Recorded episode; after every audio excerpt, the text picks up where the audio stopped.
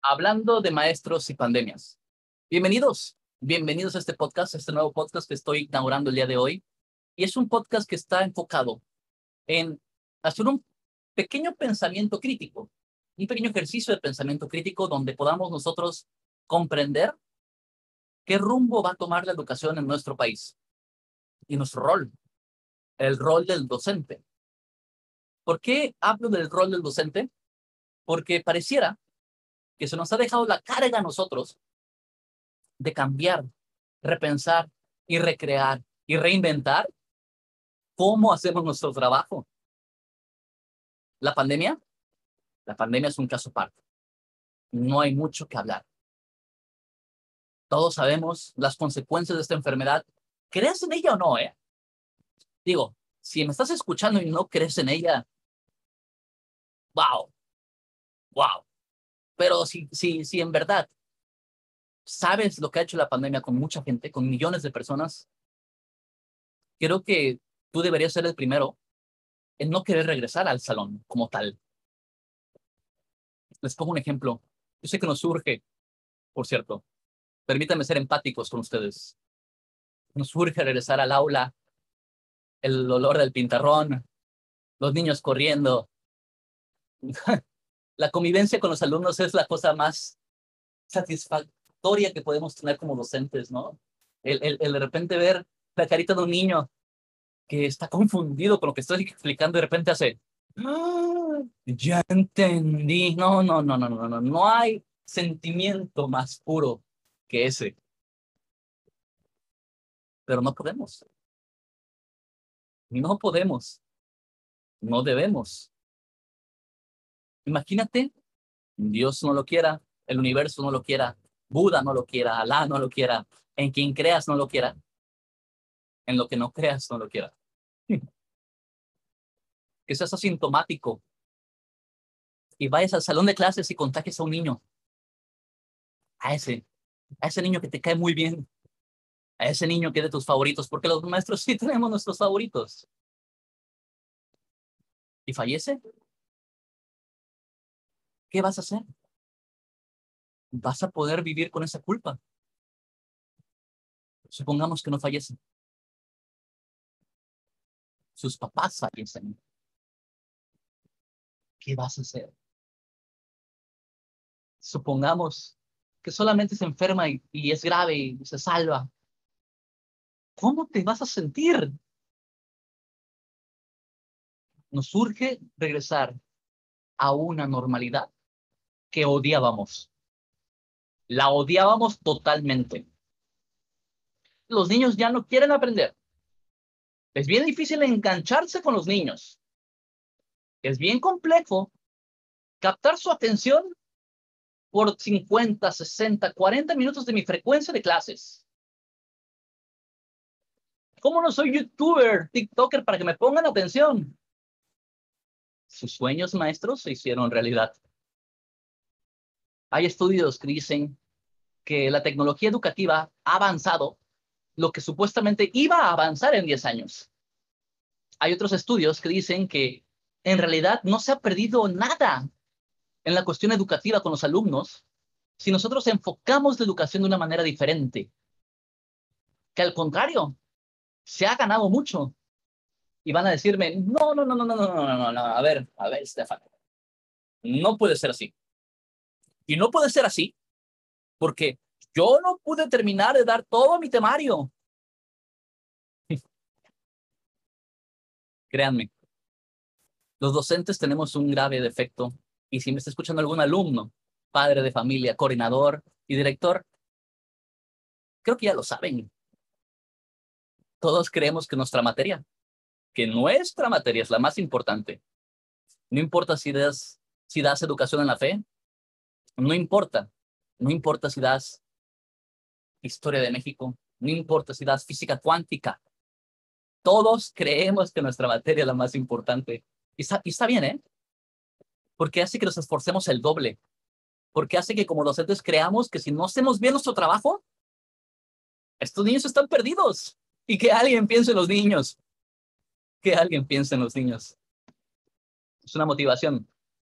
Lamentablemente, a veces se nos va de control y nos queremos posicionar en medio de la educación, en medio de este proceso de enseñanza-aprendizaje, donde yo, el docente, hago que mis alumnos logren adquirir estas competencias, entender estos temas. Digo, hagamos un ejercicio de reflexión. ¿De qué nos ha servido en los últimos 10 años conocer el proceso histórico de la independencia de México? Empezando por Miguel Hidalgo, el párroco del pueblo de Dolores, aquel hombre que en 1810 tocó las campanas convocando a misa y después de dar un gran discurso y arengar a la gente de luchar contra el mal gobierno, partió hacia Guanajuato y tomó como estandarte a la Virgen de Guadalupe. Perdón, ¿eh? ¿Se han preguntado por qué nuestros alumnos no nos ponen atención? ¿Se han preguntado por qué nos ha costado tanto hacer este cambio en el sistema educativo? Peor aún, peor aún. ¿Se han dado cuenta que la deserción escolar en la gran mayoría de los colegios se debe a que no se engancharon con nosotros? No somos responsables de lo que está pasando. No somos responsables de la decaída en la educación que existe, pero somos partícipes de ello. Y como partícipes, tenemos una responsabilidad moral de cambiar. Lamentablemente, nuestra secretaría ha decidido no hacer nada. Estuvo un año de vacaciones y lo que crearon de la escuela, de la televisión, que aprende en casa o como se llame, perdón por demeritarlo de esa manera, pobres niños que tuvieron que recibir esas clases. Verdaderamente fueron hechas a la va. La Secretaría no se encargó de remodelar escuelas. La Secretaría no trabajó en adecuar temarios. La Secretaría no hizo lo que tuvo que haber hecho. Punto. Nos toca a nosotros. Que no deberíamos. Pero podemos. Y mi frase de vida, la frase que me rige como ser humano es porque puedo hacer el bien, debo hacer el bien y hoy podemos hacer mucho bien, señoras y señores. Y ese bien está en reconstruir, repensar, rediseñar y reimaginar a la educación. Repensar, reconstruir, rediseñar a la educación. La educación de nuestros hijos y los hijos de nuestros hijos que la educación se vuelva un mundo, un momento, una inmersión, una forma de vivir, que sea un placer aprender en lugar de una carga, que la gran mayoría de nuestros alumnos quieran estar involucrados en este proceso. Y para eso debemos romper con algunos paradigmas que tenemos casi, casi todos los docentes, como el que comentaba hace rato, de que creer que es nuestra clase la más importante déjenme enlistarlos. Primero, los temas no son importantes ya. No importa si tu alumno de segundo y secundaria no acabó con todos los temas que debe de ver en, debe de ver en segundo y secundaria, porque no es importante. No. Lo que es importante es que tu alumno entienda los conceptos universales de tu materia, que los pueda traspolar a otras materias que la información y habilidad que desarrolla contigo en tu clase le sirvan y les sean de utilidad para otras materias y que en conjunto tu alumno pueda crear un proyecto integrador aplicado a su realidad social. Tú no eres el centro de la educación, maestro. Tú no eres el centro de la educación, maestra. Ninguno de nosotros lo somos. Son los alumnos son los alumnos. Y como tal, debemos de respetarlos. Debemos ponerlos en su lugar y hacerle ver a este alumno que tanto padres de familia, como directivos, como docentes, como coordinadores, como secretarios de educación pública, como conserjes y enfermeras, como todos los que le rodean, están ahí por él estamos ahí por él, por ella, por ellos. Y debemos de crear un ambiente de aprendizaje sano, realizar experiencias educativas donde ellos se sientan inmersos dentro del tema, dentro del concepto de desarrollando una habilidad y así, y así el poder imaginar con la libertad que tienen solamente los niños, sin límites, sin limitaciones como nosotros los adultos tenemos, sin limitaciones. La mente de un niño es maravillosa porque no conoce de límites.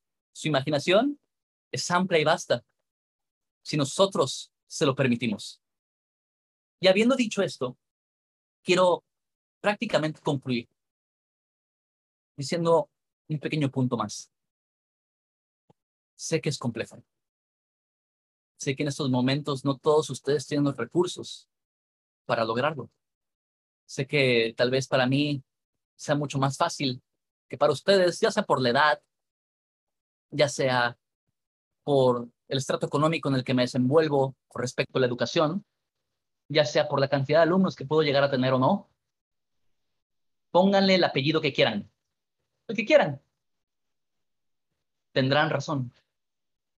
Por eso, debemos de crear un nuevo sistema educativo, una nueva escuela mexicana, si la quieren llamar de alguna manera, donde cada centro pedagógico, donde cada escuela tenga a su propia comunidad y adecue contenidos, habilidades a desarrollar y tengamos como puente unificador conceptos universales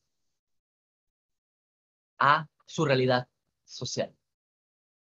Si nosotros hacemos eso, habremos creado un futuro brillante para millones de niños y jóvenes que hoy pasan por nuestras manos en el proceso educativo. Y eso es lo maravilloso de esto. La sed al deslindarse de querer hacer un plan nos dio la libertad de hacer nuestro plan. ¿No es lo que siempre quisimos? Tener mayor libertad. La libertad cuesta y es nuestra responsabilidad asumirla, trabajarla y crear, llamémosla, la nueva escuela mexicana. Muchas gracias por su atención. Espero que te haya entretenido, que hayas aprendido y te invito a dejarme tus comentarios también con respecto a lo que digo, tanto positivos como negativos, porque al final del día todos aprendemos de todos. Recuerda que el maestro ni la maestra estamos al centro de la educación. Los alumnos lo están y en este momento, en este momento, tú que me escuchas, estás al centro. Así que quiero saber de ti. Quiero saber qué piensas. Quiero saber qué vives y quiero poderte ayudar. Si en mis manos está, recibirás algún consejo, un tip, una plataforma o algo que te ayude a ser un mejor docente, porque, porque puedo hacer el bien, debo hacer el bien. Nos vemos la próxima.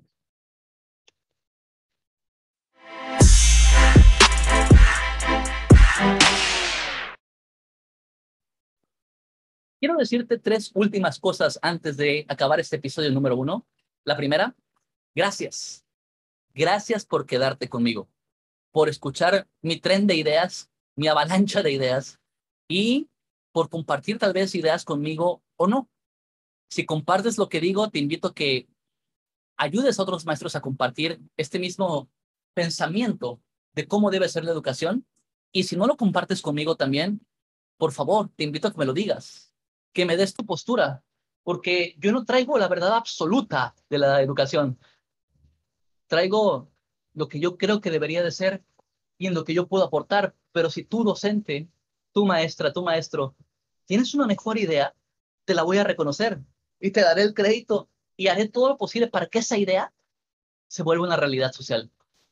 Porque puedo hacer el bien, debo hacer el bien, y eso es lo que intentamos en este podcast. Segundo, me gustaría invitarte a que me sigas en otras redes sociales. En Facebook tengo otro proyecto llamado eh, el Taller de Comunicación y Expresión Oral Charles Chaplin. Y en él hay cápsulas, hay entrevistas, ponencias y mucha más información con respecto a cómo ser un comunicador efectivo a través de conocerte, tener una intención comunicativa y lo más importante, utilizar una emoción correcta. Y ahí enseñamos cómo hacerlo en diferentes ámbitos. Si quieres ser podcaster, si quieres hacer píldoras educativas, es decir, videos con fragmentos cortos de información, o si quieres ser inclusive hasta TikTok, tendremos clases de ese estilo.